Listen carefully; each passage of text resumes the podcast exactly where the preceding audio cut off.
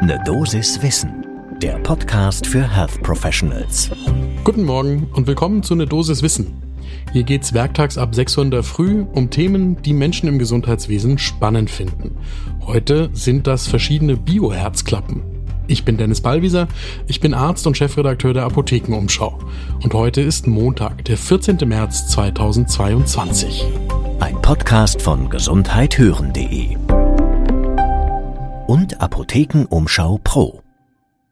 In Deutschland sind 2020, das sind die aktuellsten Zahlen, mehr als 35.000 Herzklappen ersetzt worden. Die Mehrzahl davon sind Aortenklappen gewesen und etwas mehr bei männlichen Patienten, 57 Prozent gegenüber 43 Prozent bei Frauen.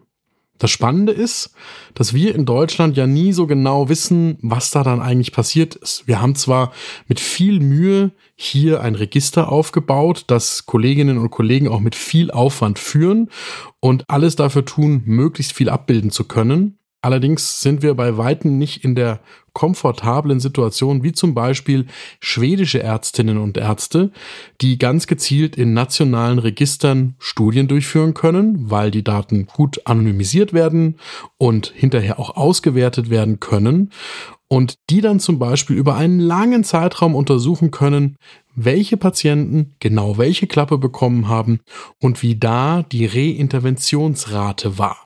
Dann können die sich zum Beispiel hinstellen und können sagen, Klappe 1 hat besser abgeschnitten als Klappen 2 bis X. Und wir wissen das, weil wir zum Beispiel alle Klappenoperationen in ganz Schweden von 2003 bis 2018 angeschaut haben und euch genau sagen können, welche Bioprothesen die besten sind. Wahnsinn, ha? Die Studie gibt's gerade frisch 2022 in JAMA Network Open erschienen. Die lohnt einen genauen Blick. Jetzt zum ersten Kaffee des Tages. Also, immerhin wissen wir dank des German Heart Surgery Reports, der jährlich erscheint, dass eben 2020 diese 35.000 Herzklappen ersetzt worden sind.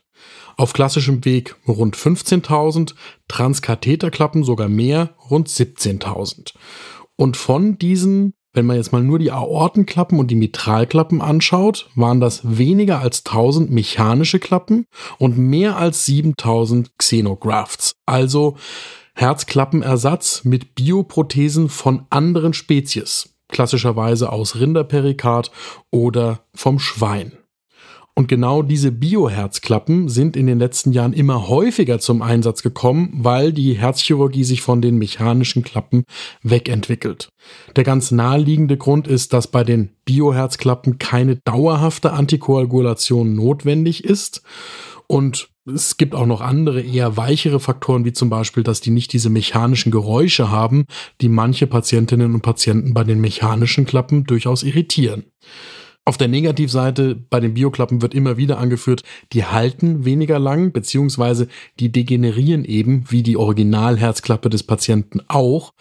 Und deswegen setzt man sie ursprünglich bei jüngeren Patientinnen und Patienten nicht so gerne ein, weil dann eben ein Wiederholungsklappenersatz im Laufe des weiteren Lebens droht. Allerdings gibt es mittlerweile auch ganz gute Daten dazu, dass man die einmal eingesetzte Bioherzklappe durch eine zweite mit einem ähnlichen Operationsrisiko wieder ersetzen kann. Und damit zur schwedischen Studie.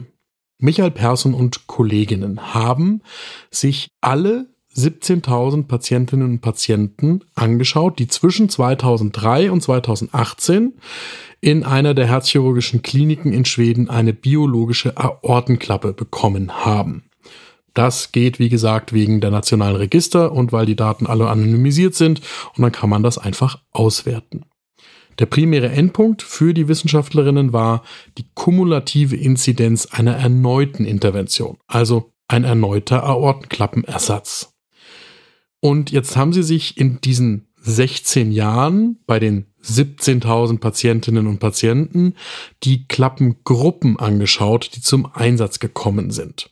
Sie sagen selbst, aufgrund der Bevölkerungszahl in Schweden haben sie selbst in den 16 Jahren bei den 17.000 Patientinnen und Patienten nicht genügend Daten, um das auf jede einzelne Klappe herunterzubrechen, die da eingesetzt werden kann, aber immerhin auf Klappengruppen. Die mit Abstand am häufigsten eingesetzte Klappe ist eine sogenannte Parry-Mount-Klappe.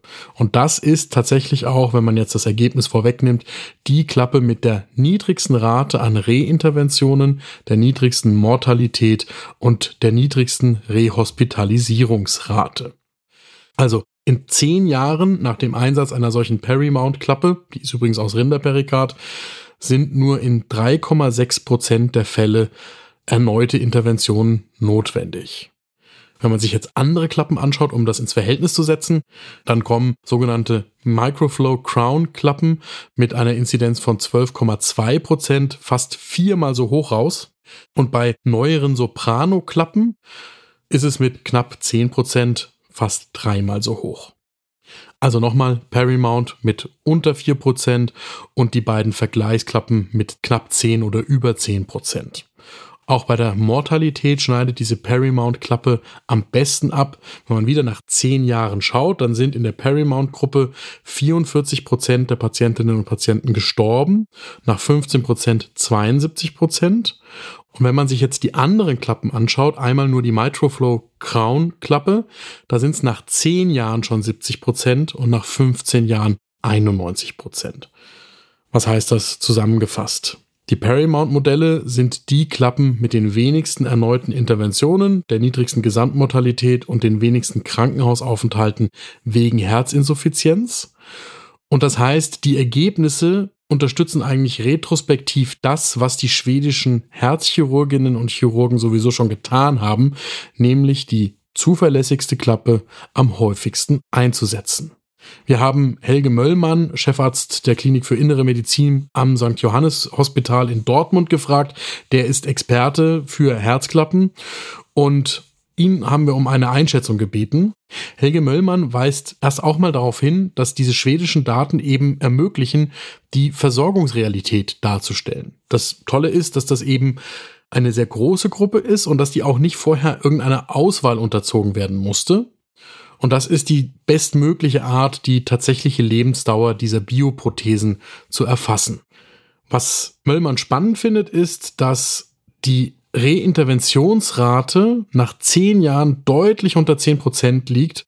Das findet er bemerkenswert. Ich persönlich finde das ehrlicherweise wirklich verwundernswert, weil das ja grundsätzlich alles schwerst herzkranke Patientinnen und Patienten im fortgeschrittenen Alter sind. Und wenn wir über diese Reinterventionsrate bei Bioprothesen sprechen und dann eine relativ hohe Überlebensrate haben nach zehn Jahren mit mehr als der Hälfte, dann spricht das doch für diese biologischen Prothesen. Und deswegen ist es vielleicht gar nicht so erstaunlich, dass auch Helge Möllmann hier klar sich für die biologischen Prothesen statt der mechanischen Prothesen ausspricht.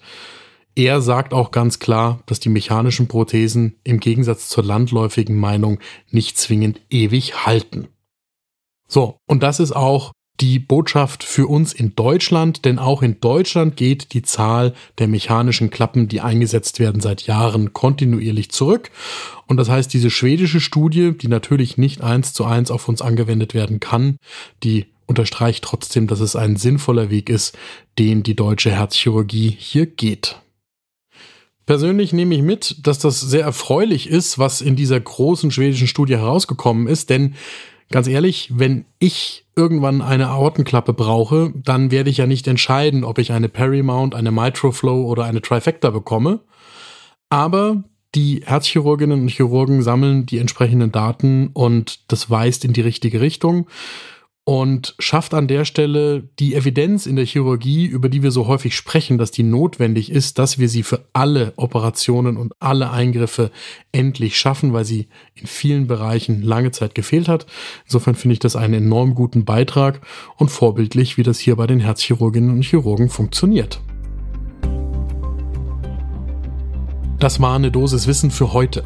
Die nächste Folge gibt's morgen ab 6 Uhr in der Früh, überall da, wo ihr Podcasts hört. Wenn euch der Podcast gefällt, dann verratet das doch einer Freundin oder einem Freund, damit auch die gut informiert in den Tag starten können. Ein Podcast von gesundheithören.de